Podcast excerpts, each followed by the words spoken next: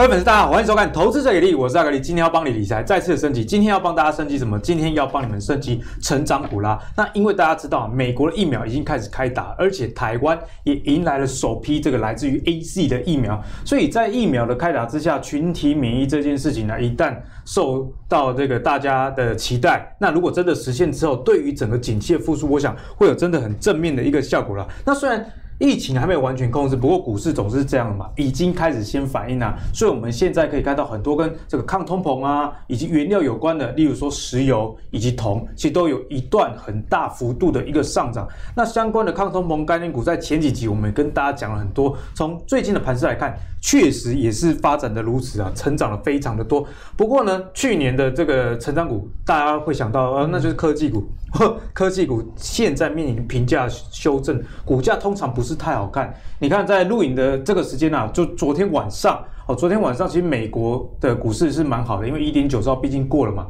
但是费城半导体相对其他指数，例如说像诶、代表是比较传统工业以及能源相关的道琼工业来说，费半的表现就比较不是那么好。所以今年啊，目前的这个成长股该怎么选，就是我们今天讨论的一个重点啊。好，首先欢迎我们今天参与讨论两位来宾，第一位是我们的成长股大家叫顾博来啊，我们欢迎乔宏。哎，大家好。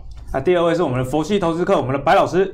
大家好，现在谈一下两位，我们讨论一下通膨的问题啊，好不好？好，因为通膨就是最近美国殖利率这个上升嘛，公债殖利率十年期涨到大概一点六 percent 左右，所以市场上大家很震荡。那我是觉得很好玩啊，就台积电如果跌的时候啊，就要找一个理由说什么公债殖利率的影响。我个人是觉得你要担心，但是应该。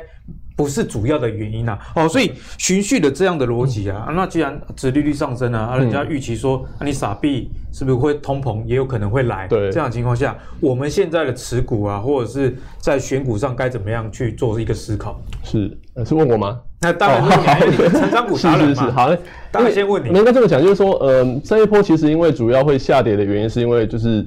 美债殖利率上升嘛？对，没错，来到一一点六嘛，大概做出来了。对啊，所以你你看，基本上这这这一波的修正其实是从全球股市开始的嘛，然后再联动到台湾。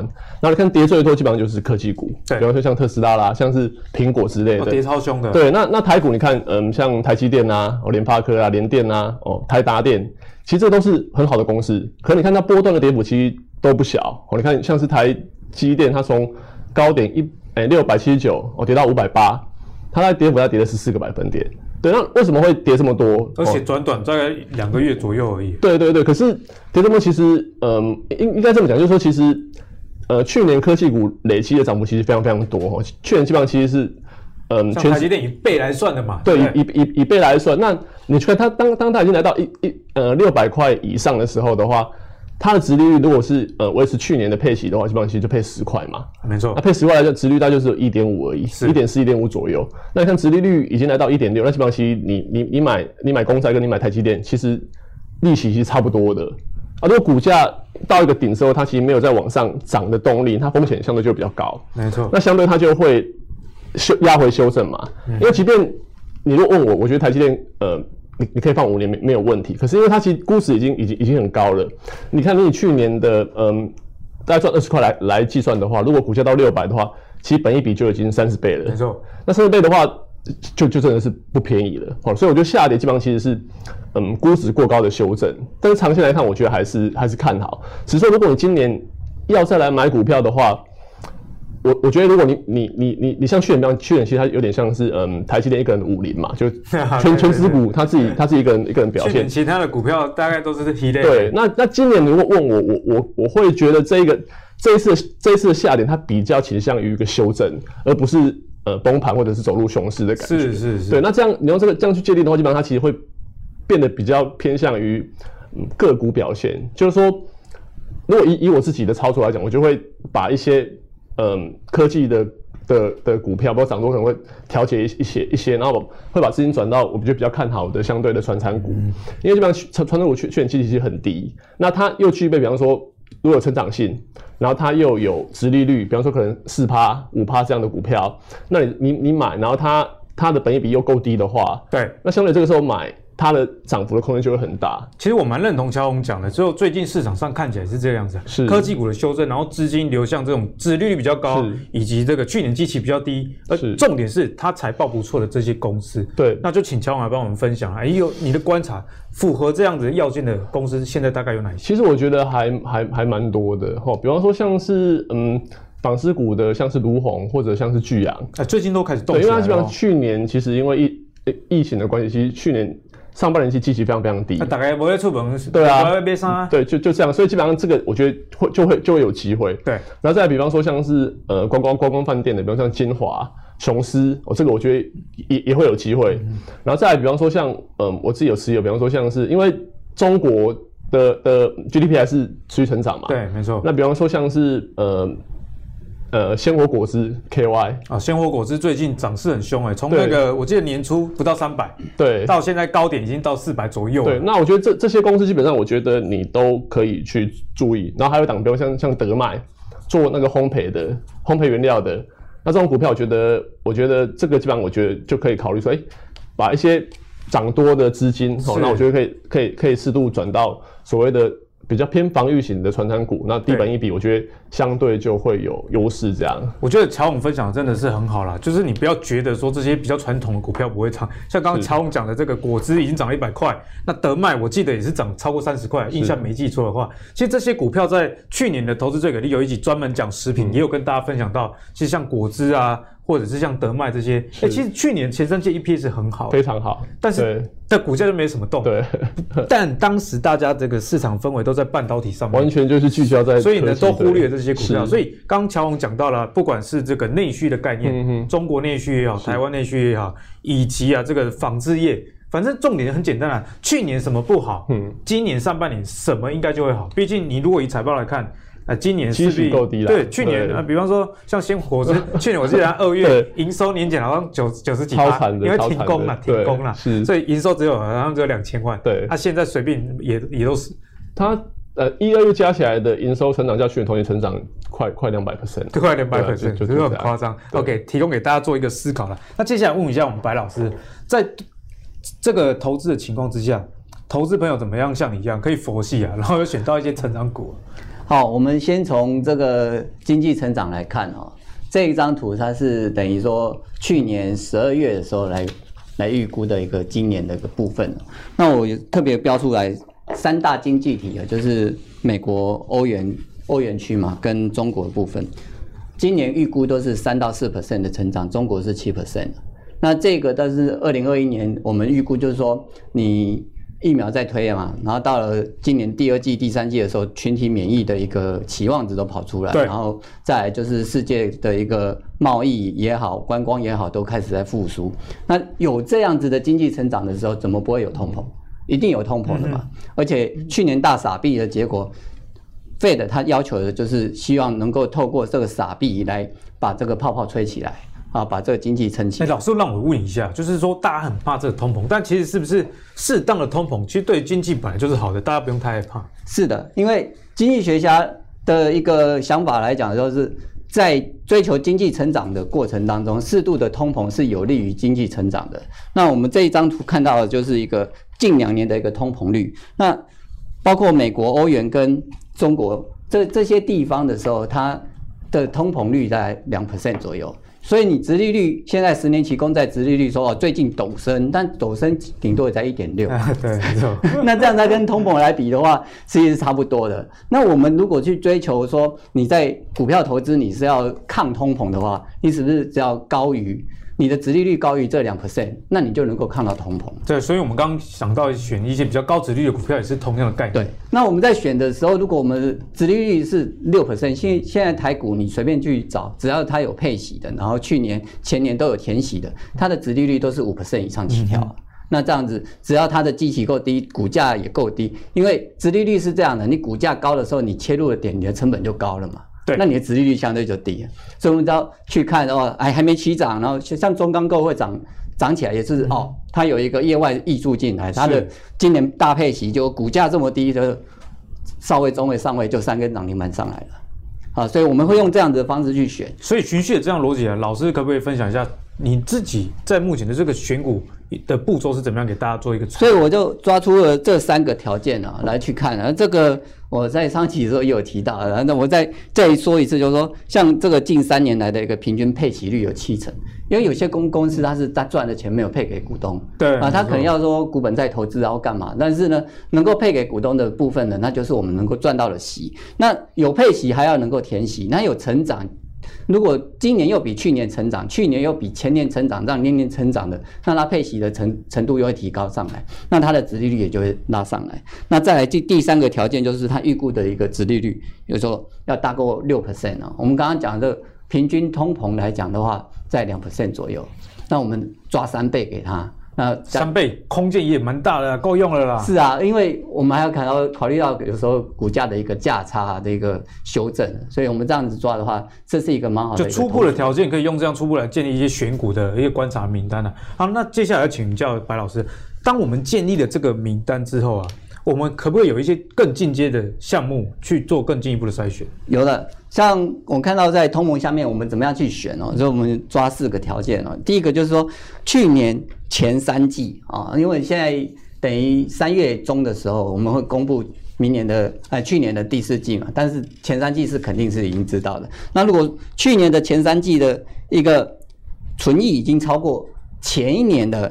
啊，就是二零一九年的整年了，那表示说他去年已经成长了。温谈诶，对啊，那基本上温谈。那这样他的今年的配息就已经是相对是肯定有的。那再来的话，就是去年的第四季的营收呈现季年的一个双成长。啊，再来第三个就是。看好今年的一个产业的一个趋势，这很重要，因为刚刚老师讲的前两个毕竟是过去式嘛，那我们来看现在以及未来进行式。对，因为我们就抓三年嘛，前年、去年跟今年，那见往知来这个过程当中，我们就可以很好的去把它选到。那再来就是切入点，切入点如果说法人也就是有持续在买超，所以我们这个啊一千三是抓一个概估值啊，因为你要看你的股本哦，嗯，那那个股本如果很小，一千三还是很大的数字啊，那如果像台积电一千三，那根本就是一天就有的。啊，所以这个是一个相对数字来讲，那一二三四这样符合的时候，其实你很蛮好抓到你的成长股票了。那我觉得，其实，在股市里面，名牌啊，大家都在追逐，但最重要就是老师刚刚讲的方法。你有方法之后，其实名牌。就会自然的浮现了啦哈，因为所谓的名牌其实就是符合各个条件之下，当风向对了，那自然它就会反映它的价值在它的价格上面。好，循序的这样的逻辑，我们就要谈到这个价格嘛。那去年因为这个成长股啊、科技股这个价格都已经太高了，所以面临了这样的修正。其实他们的价值也是在提升，只是说去年的价格跑得更快，所以算是一个均值的回归啊。那资金流向了哪些股票？流向了我们刚刚讲的有一些高值利率的。以及另外一个族群是跟这个景气复苏比较有关的，所以就是我们的景气循环股。但是在景气循环股的操作上，毕竟啊，大家比较没有经验。坦白讲，在散户，你你你你去买这些比较稳定型的股票，就不见得赚到钱的。那现在这个行情既然走的是像这种石化啊，或者是像钢铁这种景气循环股，我们对景气循环股该怎么样去做一个思考？我们先请乔宏。呃，基本上，呃，投资的策略很多种。那基本上，景气循环股跟成长股基本上是完全不同的投资策略。比方说，像成长股，以以我自己的经验来讲的话，成长股的经验就是说，我们要去买公司每年都可以成长的股票，那我们用合理的价格，或者是在低估的价值去买进它，然后持有一个波段，比方说可能三年或五年这样一个时间，我可以赚取一个很很很大的一个利润。可是其实景景气循环股完全不是不是这一回事哦，因为它基基本上它其实它的。比方说，你我们去看，呃，像是航运股，好，你看，比方说像很多景气循环股，它的它的获利基本上起起起伏伏，其实其实很很明显。它可能呃一年可能可以赚 EPS 可能十块，然后再赚赢过去十年。对，那啊啊，可是可能又又又又又市况很差，所以有可能又一年是亏亏的。它基本上就是上上下其实其实波动很大。所以你如果要投资景气循环股的人，他其实使用的思维跟买成长股其实是完全不同。就是说你要在大家都没有注意的时候，就是在很低迷的时候，你赶快先去布局；然后在市况最热的时候，对，你就要很很很下心来，就要出了。东强，我补充一下，刚刚他他说的，就是说一般的成长股，你可能低本一比是好，是。那对景气循环股来说，大家会有一个口诀，说你你反而要卖在低本一比，因为本一比低的时候，反而是。EPS 很好的时候，对，没有错，刚好景气的高峰，是是是，可能你买到最财报最好的时候。对，确实最危险的时机。对，因为我我记得我在二零零八年的时候，其实我我我我我都惨赔，惨赔就是因为我那个时候基本上那个时候我很频繁换股，然后我换到后面的时候，基本上我我持有的，比方说像是运强钢铁股，嗯、然后四维航其实都是跟景气有关。都对，因为其实因为你一直换股嘛，你换到最后其实最后一波没有涨的股票，基本上它都是景气循环股、嗯、或者是消费性电子这样。对，所以那时候就到最后就买很多景气循环股在手上。那其实我那时候看，其实为什么会买？很简单嘛，Baby 就十倍啊，很便宜啊，可是超级好的啊，就营收超好的，因为那个时候基本上其实二零零八年之前，它其实是全球其实市况都很火热嘛。是，像中国它其实需要采购大量的原物料。所以钢铁什么其实涨涨非常非常多。那那一个波段基本上我我我我印象很深深刻，就是说我我买进去之后，然后股市就开始崩盘。那崩盘之后，我我我没有出嘛。可是因为我买的是紧急循环股，所以我跌下来的那个幅度其实是比大盘跌的还要多。然后涨上去的时候是涨得比大盘还要慢。所以后来基基本上我我个人我个人然后因为我觉得对后，所以我其实我基本上现在其实。就尽量不去买景气循环股，因为我觉得这个是嗯每个人操作的逻辑的不同。那当然，如果嗯投资朋友你你你喜欢投资景气循环股的话，就是说你记记住记住我刚刚讲的，就是说你要在市况很差的时候你买，然后在市场觉得最热的时候你可能就要。断然出场这样，嗯、所以景气循环股操作其实没有大家想的那么简单哦。我觉得，我觉得其实蛮难，因为它估值其实很难估啊。对，对因为估值最难的地方是在于说，你也不知道景气什么时候是复苏，那又会好的，就算复苏了，又会好到何时啊？好，那接下来我们请教一下白老师，在景气循环股的部分呢，我们该怎么样去看待？毕竟刚刚乔勇有说到了嘛，跟这个一般的成长股啊，或者是这个 EPS 比较稳定的公司来说，它比较难以捉摸了，股获利波动性非常大。对，我想因为。景气循环股是这样的，它跟我们一般所所认知的一个价值观比较没有一个说绝观的一个认知哦。我们先来看一下这个景气循环的一个原理，这是航航运股啊，那航运股，我们从左上这边来开始看哦，就这是去年发生的状况，就是说哦、呃，它现在供给很少啊、那供给很少，当然它的前因，因为前几年的呃各国的一个贸易的状况，还有一个他们。对航运的需求是比较低的，所以呢，很多的船公司他就把旧船就把它打废掉了，他就没有再开新新的航线，新的供给变少了，供给就变少了。但是呢，到了去年的时候呢，虽然说没有这些观光的这些旅客，但是货还是要，人还活着就还是要吃东西啊，就还是要双十一啊，就还是要 Thanksgiving 啊。那这个时候需求忽然提高了，再加上港口的一些功能，它就因为是。防疫状况，它不能去卸货卸港，然后就变成说塞港。那这样的话，变成说哦，船变少了，柜变少了，但是呢，货物的需求就相对提高了。那怎么办呢？我我就仓位就有这些，所以它的运价就提高上来了。那运价提高上来的时候，我一开我一时之间要造出很多的船，或造出很多的一个货柜是没有办法的。所以那就运价是周周涨，周周涨的时候就它的景气就来了。那景气来的时候呢，会。造成一个结果，所以我们看到今年 Q one 它不管是长荣或者阳明，他们开始要开新的船。那开了新的船，那可能要两两年左右，然后然后下水，然后开始在输运这个航线。所以在这一段的过程当中，就是它的一个甜蜜点了。对所以我们看到说，去年它从第二季开始就一路上来。涨上来，去年一年赚到赚赢过去的十年，因为过去十年太惨了，阳明都已经两次减资了。对，那完了之后呢，那船都出来了，那供给又增加了，但是需求还是这些，因为人就这么多啊，吃饱也都吃饱了，也都穿好衣服了，那船又晾在那里了，那就需求又变多，需求没有变，然后供给又变少了，它又来一个循环，又又来了，就是这样的一个循环。那我们要抓这样的循环，不包括说像钢铁、航运、塑化。我们都去找，就是找说啊，它现在需求提高了，然后供给减少了啊，这样他就你就去切入它啊。但是看到它的股价上来了，那就不要去动了。嗯、那再来的时候，我们就会看到说，景气的一个四个循环了。那这个每个产业会是不一样的，每个产业它所处的位置不同。比如说以半导体来讲，它现在会是在哪边？它是在这一段了，繁荣就是在上坡段了啊，在上坡还没到高峰啊。那这个时候，像包台积电、联电他们的一个需求都是在往上来走，那它就是股价就会跟着在上。是，但我们要切入是要在从谷底翻扬上来的那一段会是最好的甜蜜点，那就是去年的台积联电的状况。那到今年的时候，它可能已经在这边呢、啊，它的一个高峰期在这个地方，因为所有的产能，所有它牌都打光了啦。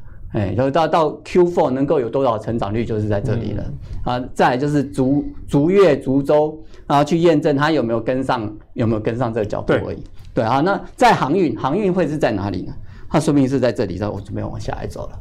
哎，因为呃，现在飞机也能够加入这个货运啊，嗯、然后再再来就是说哦，哎，防疫已经可以就正常的去运作，那不就回到像前年的时候了？对，上半年可能还 OK，还会成长。不过阿格力也提醒啊，就是在航运的部分。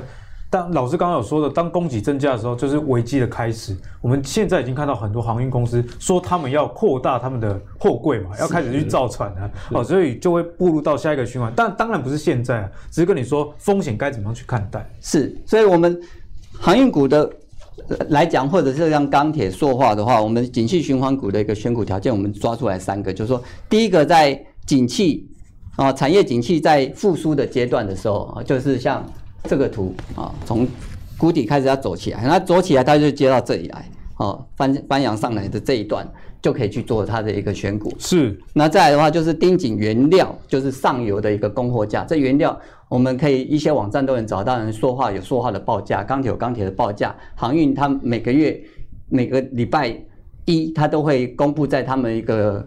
哦，港口的一个 booking 的一个报价上面都会有。那再来，然后第三个就是法人的持股的一个连续买超状况，因为法人他其实养很多的投研究员，他们研究员就是在产业研究，就是做这个东西，他他们盯的报价会比我们更专业，盯得更紧。我们盯到可能是已经是新闻了。对啊，所以呢，刚刚老师跟大家分享，我觉得非常好啦，观察这个。原物料整个上中下游，如果法人开始先买上游的话，那确实这个是一个我们可以提早知道的讯号，因为你自己没有办法做功课，但你至少可以知道做功课的人他们现在正在买什么。好，那讲完几句循环股之后，要来跟大家讲你们比较熟的，就是像用。啊，评价法，例例如像这个本一比的选股法来选股，可是这种本一比的选股通常也会有它的一个缺点啊。虽然你可以不用买到太贵的股票，毕竟你看的是本一比过高，你可能就不碰。不过往往啊，有些股票它是处于高成长的阶段，所以你现在看的这个昂贵价，有可能是未来的合理价，甚至是便宜价，因为 EPS 一直不断的在提升。所以在这样的情况下，我们要怎么做才不会错过这种成长型的公司？特别是价值投资人非常看重。本益比，但是这样子做又会失去一些成长的机会，我们该怎么样取一个平衡？先请乔宏。呃，应应该应该这么讲，就是说，嗯，这几年如果是采取价值型投资策略的人，基本上绩效都不太理想。所以基本上这几年其实涨比较多的其实是成长股，嗯、哦，那些很多科技股其实它的本质都是成长股。对对，那成长股基本上我们把嗯简单来解释这个东西啊，成长成呃讲本益比好了，基本上本益比它其实就是本金跟收益之间的比例嘛。那基本上你如果一档股票它本益比越低，代表说我们嗯。资金可以回收的速度越快嘛？哈，假设如果本比十倍，代表说，诶、欸，如果这个公司它的获利都维持一样的情况下，我们十年可以回本嘛？嗯、那如果本比三十倍，代表我们三十年可以回本嘛？是对。那这个是在呃公司获利都没有成成长的情况下，我们做这样的一个一个判断哈。那那我们回过回过头来看，为什么为什么有些公司，比方说像台积电，我们现在市场给它本益比是三十倍，那有些公司呃，比方说像是呃前期循环股或者是其他的一些传产股，可能本益比就八倍十倍。那其实最大的原因就在于说，嗯。公司未来成长性是大不相同，还有那个掌握性的部分，对，就是你未对未来的呃整个呃呃产业的透彻度，有点像那个职业的选择啊，像公务员，其实薪水没有到顶高，但为什么大家那么多人要考？因为它掌握性很好。对，那有些工作薪水很多，是，但是你不见得会想去做，其实跟这个原理有点类似。对，所以所以所以这样，如果照照这个逻辑思考的人说，我我我们要思考说，哎、欸，本一比高，为什么市场市场给它三十倍本一比，是在于说。这公司的成长性基本上是好的，嗯、就是说我们现在买，可能可能呃可能台积电现在本益比可能三十倍哦，因为它去年赚二十块嘛，现在股价六百，那可能今年可能赚二十五块，明年可能赚三十块。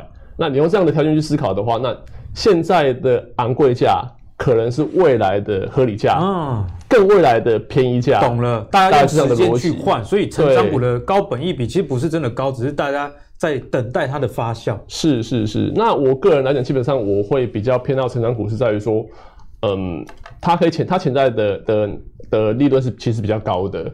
对，那嗯，我可以跟大家分享说，哎、欸，如果我们现在投资人要要来买成长股的话，应该用什么样的角度去看？好，比方说，我觉得我觉得这个可能就是，嗯，我觉得是我我自己会用的方法，就是说成长股要怎么找？那我觉得基本上可以。从这三个方向去去去琢磨。我第一个就是说，长期趋势，就从日常生活中你们去找出有用的资讯。眼见为凭。对，那这个这个什么意思？就是说，呃，通常一个趋势的嗯成立，它其实是短则可能数数年，长则可能可能十几年哈。那我举个例子，比方说我我在我，比方说像这几年其实运动风其实非常非常的流行嘛，没错。那我那时候基本上看到说，哎、欸，我周遭那个时候其实是在二零一二一三年左右，就那个时候就我发现。台湾那个台湾之前其实不流行做瑜伽，然后那几年开始很多我很多身身边的友人都开始开始非常热衷在做瑜伽，是为了瑜伽老师去了吗？不是，因为那个是女性友人，哦、女性友人，对对。那我就结婚了这样不行，女性友人那那时候那个时候没结婚，哦，那时候还没结婚。对对对。那后来后来去看，发现说，哎、欸，台湾基本上嗯、呃、有有在帮这个做瑜伽的，好有有一间叫 Lululemon 我去他的门市看他的。那个瑜伽服，那一件都是好几千块，可是大家还是趋之若鹜哎。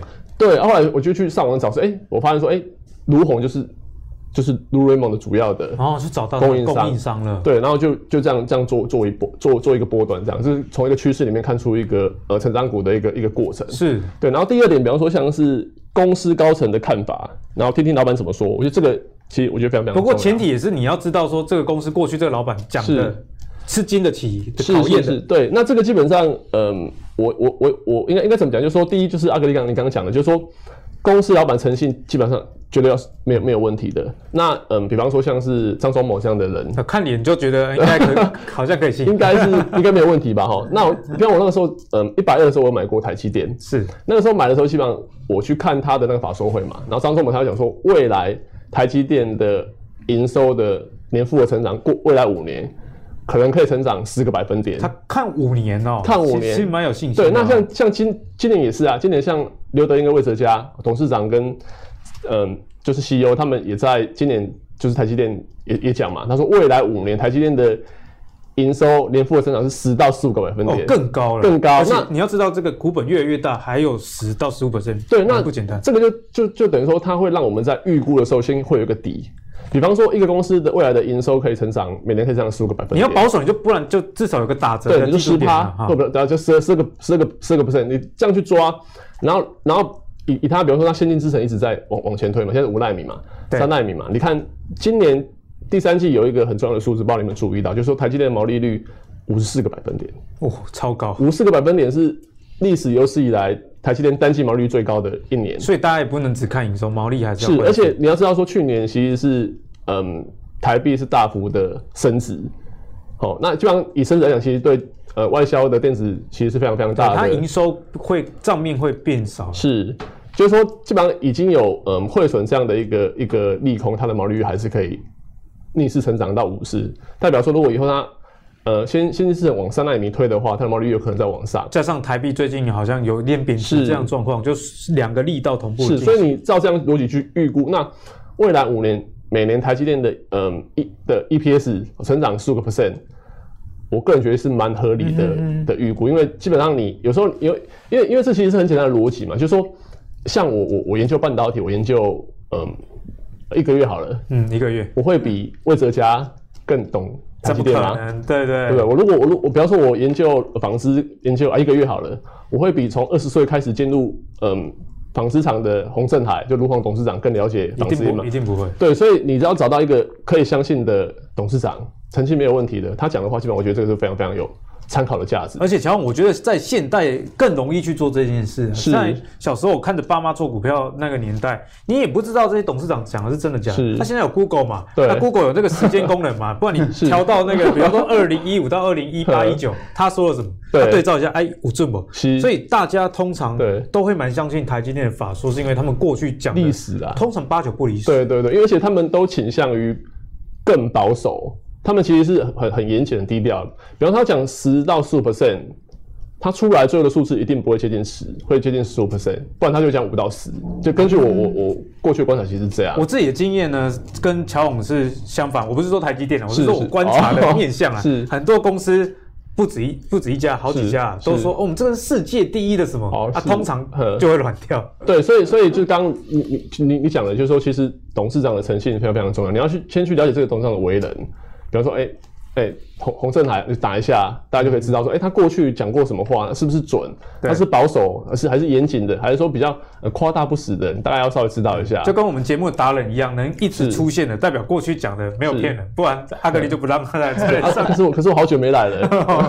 对，那是因为你太忙太真的好，好不好？不要乱挖洞。好，那那 第三点就是，哎、欸，我们先看出一个长长，找出一个长期趋势，然后看公司高层的说法之后，第三就是说多方收集资料，最后的验证。对，就是说，嗯。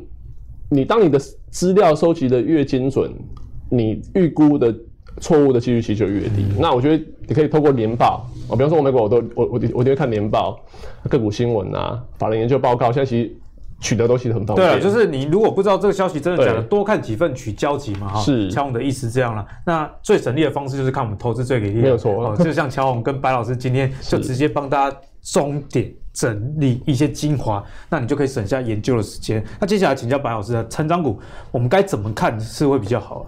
好，我们提供一个方式哦，就是说，如果说我们没有办法让测去参加很多的法说会，或者说是去参加呃去 Google 这些东西，我们可以从财报来去看呢。第一个，我们就是化繁为简呐。好，整整体股市这么多家公司的话，它有产业别。那我们就从这个产业别里面呢，我们去找这个整体产业啊，它的一个平均成长率都在五十 percent 以上的，那这个产业在成长。哇，五十 percent 蛮多的哦。对，那这个我们从去年去筛的时候，哎，半导体就在里面，车用车用，你像同致啊这些，他们涨很多，为什么？因为它之前很低，嗯哼，然后因为导入电动车，然后电动雷达、倒车雷达这个，哎，它马上就从无到有，那成长就百分之百。没错。好，那再来第二个就是。第二个就是选产业龙头啊，这个产业里面，我们还是以半导体来为例吧。举举例，晶圆代工有四家厂商，那台积联电、世界先进跟力积电，那龙头就是前两名嘛。是，这就好像一个班级里面，你要找好学生去参代表学校去参加什么科科研比赛，那你当然是找优优等生啊。好，数学比赛，但找数数学前两名的去去比赛。再来，上市贵公司。它的上市的机资历哦，要超超过五年以上。为什么？因为我们刚刚的一个选股模式的话，你要看它前年、去年跟今年。那它这个财报，如果说是上市贵公司的话，它有规定哦，逐月、逐季、半年年报都要去公布的。对，那这样就有迹可循了。那你公开观测站拉出来，就知道说它的一个成长率还有毛利率是多少。而这样化繁为简，就。这个产业你就挑出两家，对。那如果有三个成长产业，你挑出六家，那在就是在技术面再去找切入点，就很方便。其实这样投资就蛮事半功倍了。那我觉得白老师刚刚提醒很好，其实成长股啊，大家都会看产业面啊、未来性，但是过去的这些财报也是很重要的一件事情啊。虽然过去的财报好，不代表未来，但它至少提供给你一个相信。公司会持续好的一个理由了，是哦，所以呢，大家也可以不妨参考这样的方式来找成长股。刚乔宏跟你说了，你可以从生活中观察以及老板的展望，那前提是这个老板过去说的话是可以信的。那白老师也提醒你啊，财报如果持续在成长的话，除非它景气循环股。很多消费型的呃公司呃民生消费的船产，它其实营收如果好，通常会持续的再好下去了。所以大家不妨用这样的思维去找一个成长股。那接下来要请教乔宏啊，我们刚刚讲的这些就就比较不是电子嘛。那最近的这个电子股状况真的不是很好，我们该怎么样去看待？是不是这些股票就是如你刚刚一开始讲的，已经进入超涨期了？嗯，例如说像台积啊、台达电这些公司，我们该怎么看？嗯，应应该这么讲，就是我我我刚刚其实有提到嘛，就是说，嗯，像台积电，或者像联发科，或者是像是嗯台达电好了，这些公司你你去从去年的嗯疫情的低点，就三月的时候低点，我到现在基本上涨幅都是倍倍数以上的。那这个东西基本上你如果问我，我觉得长期来看，他们的前前景还是非常非常看好。只是说在短期，它的估值基本上已经过高了，然后它面临修正，我觉得其实是很很很合理的。如果你问我，我觉得其实修正其实反而是好事啦。嗯、对，那嗯，这个时候基本上我觉得，嗯，科技股，我觉得如果你现在买买进的话，因为它其实本益比有的都来到二十五倍、三十倍以上了嘛，那相对我觉得比较不容易会有超额报酬。啊，乔总讲的是重点，不是不是讲这股票没起哦，对，是你说要像去年复制再涨一倍，这几率小很多。对，就是说你你，我觉得你可以合理报酬是是是是可以期待的，比方说你可以你可能一人赚个可能可能十到二十 percent 这样的一个，可能跌到季线还是可以买，对，是是，我觉得其实是是是可以的。那如果你问我的话，我会觉得现阶段我觉得应该是可以把一些焦点，就是说转移到嗯比较比较嗯民生民生消费的这个这个这个这个标的上，我觉得相对会是比较好的。嗯、对对对，因为我们从最近的类股指数看起来也是这样，像去年一整年龙博 K 金融是，我们前面今年哦，哎不是今年，这这个这个礼拜跟上礼拜连续两集都在讲金融，那、嗯、你看金融现在这么强，其实就是符合刚刚乔总跟大家讲的。过去怎么没涨了？当然你要选这个没涨里面基本面又要不错的啦。对，哦，那你就可以收到不错的效果。像今天这个乔宏在一开始有跟大家讲的卖果汁，其实食品股业绩也很好啊，但去年没什么动、嗯、哦，所以呢，大家其实现在你知道选股原则很简单，高评价的啊、呃，你可能避开比较好。是，那你把资金转移到去年没什么涨的类股，然后又符合刚白老师讲的今年的产业展望不错，那以及殖利率又保护的情况下，相信这样。就算没有超额报酬，也有合理报酬，但是是有机会在合理的报酬下赚到超额的报酬。是，好，那接下来呢，我们就请乔红啊，继续来帮我们分析。就是我们之前，哎、欸，你有跟我们分享这个樱花嘛？对。那我最近也买了樱花的热水器了，不过股价已经涨上去了。是是是。不要因为我买樱花热水器，你就买樱花的股票，好，这两码子事，好不好？是是，是。那之前乔宏也有提到像信邦，可是这些公司都都已经涨多了啦。对。那我们现在该怎么样来继续来看待成长股？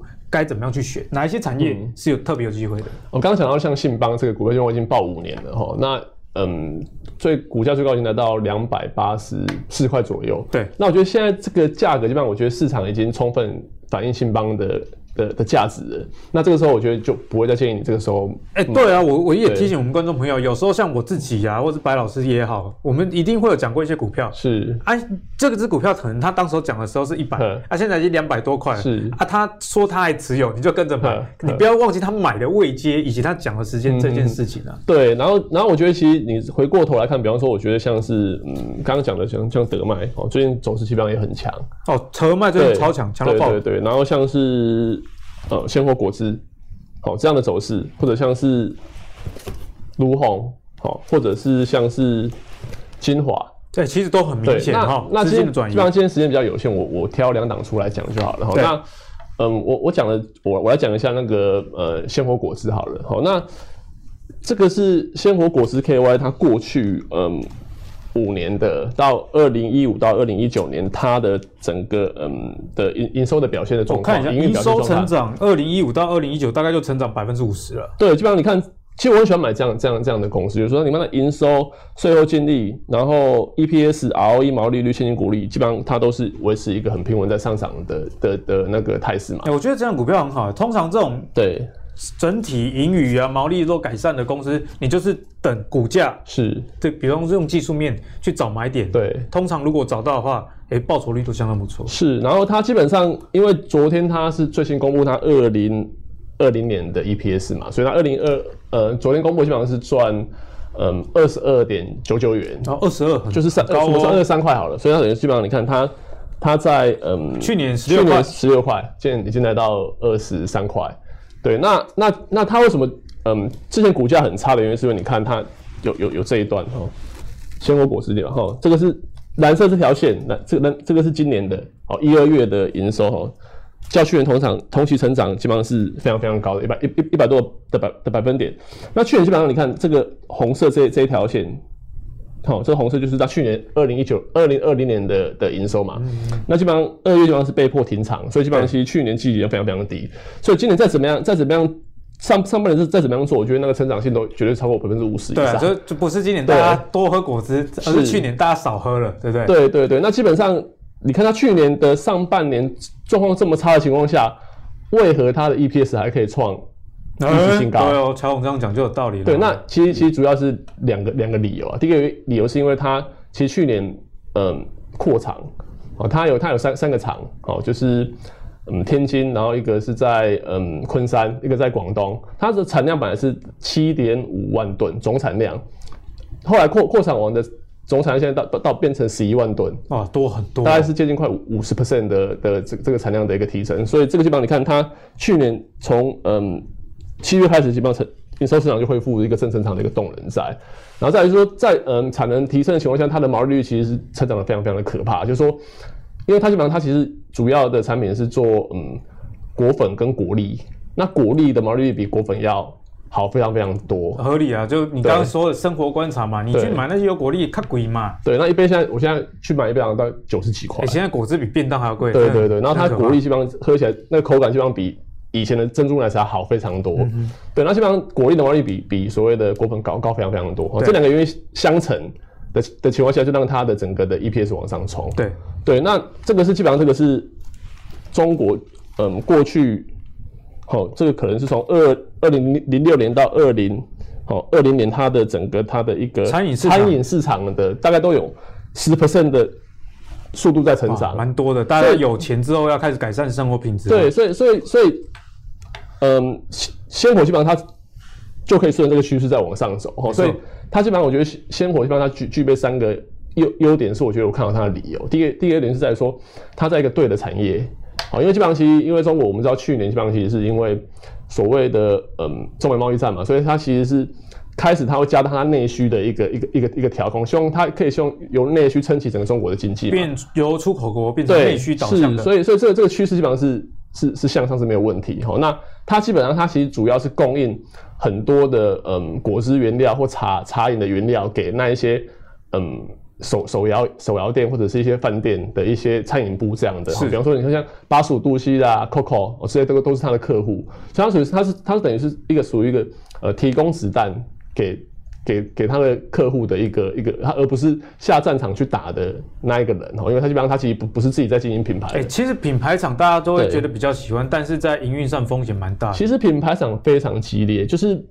其实我我我我我很喜欢彼得林林区讲过的一句话，那个时候我看看他书上有一段，就是说我今天要吃麦当劳，可是我明天我想要从麦当劳改吃肯德基，我几乎没有没有障碍。嗯哼，就是我成本，对我没有转换成本，就是我我我想吃什么我就吃什么，而且人人基本上都很喜新厌旧。你看像王品那么好，所以王品为什么它的这个餐饮品牌要一直开，也是像你刚刚讲的那样。所以我觉得经济品牌其实很辛苦，可是你如果是做原料供应给厂商的，那我觉得相对的。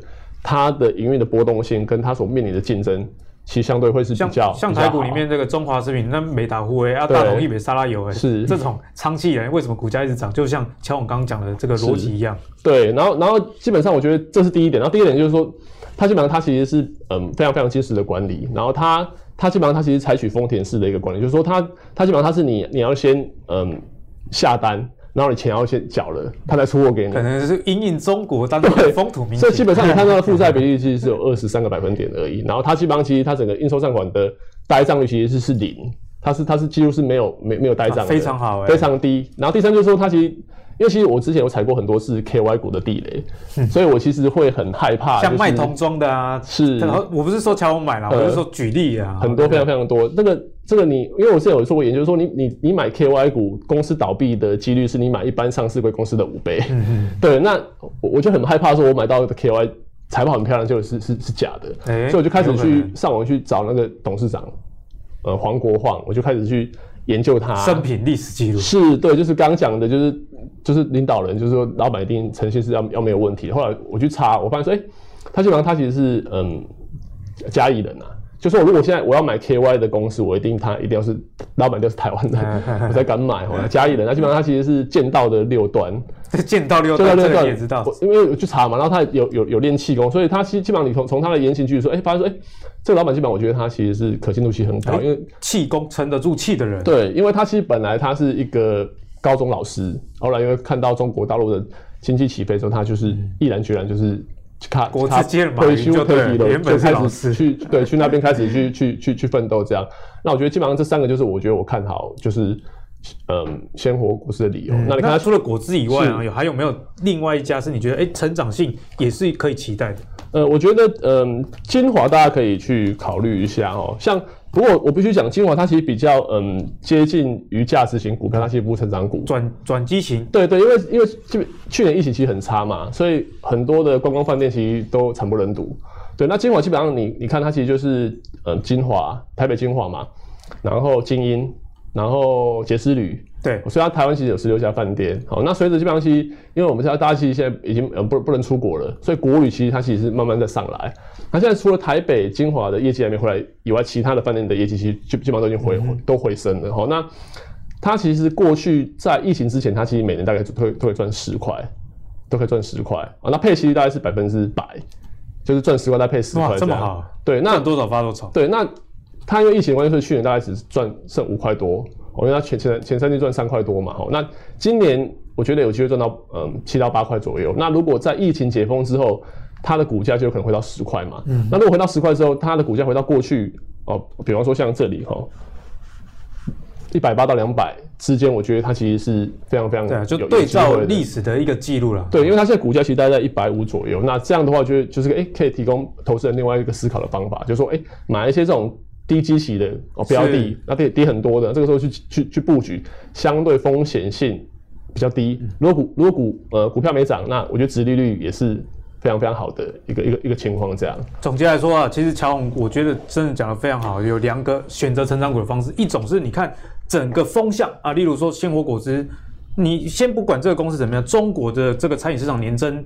率啊，这个复合年增率大概有十 percent 左右。是，那你去找这个产业里面财报好的公司，这个胜率就比较高。是，那另外一种是你以前知道它是好公司，嗯、但去年受到疫情的影响，那今年随着这个解封以及疫苗开始施打之下，就可以预期说，哎，这个成长性也是可以期待的。是，那谈完了刚刚这些价值股、成长股之后，我们接下来还是要跟大家聊一聊科技股啦。毕竟很多人手上都有科技股，阿格力自己也有。这个半导体蛮多的一个股票，所以我也蛮关心的。那我们看一下最近科技股的卖压其实蛮沉重的哦。所以 ETF 相关的到底该怎么看呢？因为我们可以看到像是这个国泰费城半导体，大家知道费半已经跌破季线了，所以这个股价啊也不是太好看了。三月以来跌幅也有将近两 percent。那又例如说这个元大。未来关键科技啊，以及国泰的台湾的五 G，这也是非常夯夯的这个零零八八一，他们的这个三月以来的跌幅都有三四 percent，所以在现在卖压这么沉重、科技股评价修正的情况之下，这样子我们该怎么样去看待？我们先请白老师帮我们解析。好，我们讲到科技科科技类股的一个 ETF，我们要想到一件事情，很多人买 ETF 就是说。啊、呃，我不大会选股，那有专家帮我选的一篮子的股票嘛，然后就是装在一起，我就买这个这个这篮子就好了。那里面有调配组合，有哦、呃、台积电几 percent 啊，这些几 percent 就好了。结果现在 ETF 大家发完之后变成了我要挑 ETF，我我已经懒得挑股票了，结果现在还是要挑股票，你把 ETF 当股票来挑，那它里面的比例还有它的一个比重，然后这家公司的好坏。可能我们还是要深深入再去了解哦，所以我我会建议，就是观众朋友说，如果你是要做科技类股的 ETF 的话，哎，买旧的比较有保障一点。买旧的，哎，买新的，因为它就是，比如说你看这这个五 G 啊，刚刚讲到零零八八一，零零八八一，或者说是费半那个，就是去年因为费半大涨，然后五 G 题材很好，所以哎。就把这些个个股抓进来，发一个 ETF。哦，原来是这样。哎，那它有没有过去的历史可以参考？都没有啊。那我我要买五 G，我干脆就直接买南电，买买星星就好，它还是做五 G 概念的。是啊。那好，那我们旧的你持有的 ETF，你当初你在持有它的时候，你的心你的心里的打算是什么？一存股，因为它固定配息嘛。对。好，那固定配息，如果你是存股的人，我们看到就是第二个的部分，那你就去持有它。持有它，它它会配息嘛？配息之后，哎，我们看过去零零五零也好，或零零五六也好，它的一个填息率都是非常高的，八成以上的。那它填完息之后，你要做价差，你再去做价差。好，完了之后，它回到，呃，一样会有价格行为，一样会有均线。我我建议买旧的，就是因为它的价格行为是有可以参考性的。是，那新的它其实它的一个 K bar 的一个根数太少了，没有什么参考性。而且通常这种旧的 ETF 的规模比较大，规模越大的，它的各 K 线的可信度其实是比较高。对，因为不会被少数人去把持，然后就操纵它的一个现行的行为。是，就有这样的状况，所以你就可以在这里面去做悠游啊，收息、填息。做价差就就没有问题。那如果你是刚进入的啊，的短线有套到的，那你就是去看到就要看到它的一个成分，然后它的成分股里面它的一个月季报的一个成长状况，那一定会反映到它这个 ETF 的价值。那它 ETF 的价值就反映它的一个价格。那这样的话，你套还是要做做停损的。对，如果说 ETF 的话，你如果套到的话啊，它的里面成分股表现已经不好了，它没有把它剔剔除掉，它的表现不会太。再继续好下去了，那你就要可能就要做停损。那如果你是空手的呢？空手的我就会建议说，就是买老的，那你可能零零五零啊，那是它包含了船产，包括了科技类股，都都包含在里面的。那它是比照大盘去办理的，是它，它过去的填息状况也是很棒的。所以可不可以这样说？你如果买零零五零输了就算了，反正大跟大盘一样。是是是是，但你要战胜大盘的话，可能啊、呃，最近因为零零五六它比较偏向说呃，比较重在科技的。科技类股的状况，它会跌的比较重一点，那就等打折刚刚好接进来，周年庆打折接接股票刚刚好。好，其实呢，白老师的提醒，我觉得非常的认同了，因为投资其实很重要，我们多次的提醒，要看你投资目的是什么。所以白老师也针对了，那你如果是存股的，或者是你做波段的，以及刚要刚刚下场去赌博的人，我们不要说赌博了，因为 ETF 毕竟。哎，这个去买的人通常是比较长期投资的心态，该有怎么样的一个思维？那白老师的建议是，旧爱还是最美？好，规模比较大，ETF 相对的它的可信度、历史的轨迹是比较可信的。好，那今天我们的节目呢，其实分享了非常多。一开始乔红就跟我们分享了，其实成长股你可以从生活中去观察，然后再对照这些董监事的一个说法，以及啊、你最后的这个多方资料的整理啊，如果你都。功课都做足，其实现在找成长股是非常好的一个时间点。毕竟一整年啊，都只是涨科技股，所以现在其实价值股里面又有成长性的，哎，还蛮多的哦。是哦，那乔宏今天跟大家分享鲜活果汁，虽然已经涨了，但是这也是作为一个很好的例子的。你在运用这样逻辑去选股票。那接着呢，白老师也跟你说，如果你是对最近的操作景气循环股有兴趣的朋友啊，不妨去参考法人有没有对于这个景气循环股它的上中下游的上游已经开始有所动作，这样子上游反应的中。下游也一定会有所反应嘛，所以我觉得这个逻辑相当不错。那最后讲到科技股的部分，如果你觉得科技股最近很危险的话，那投资科技股的 ETF 不妨也是一个相对不错、安全的一个方式啦。好，那如果你喜欢阿格力提供的这么多的财经有趣而且有内容的一个讯息的话，请记得上 Facebook、YouTube 以及 Apple Podcast 订阅。投资最给力，我们下期再见喽，拜拜。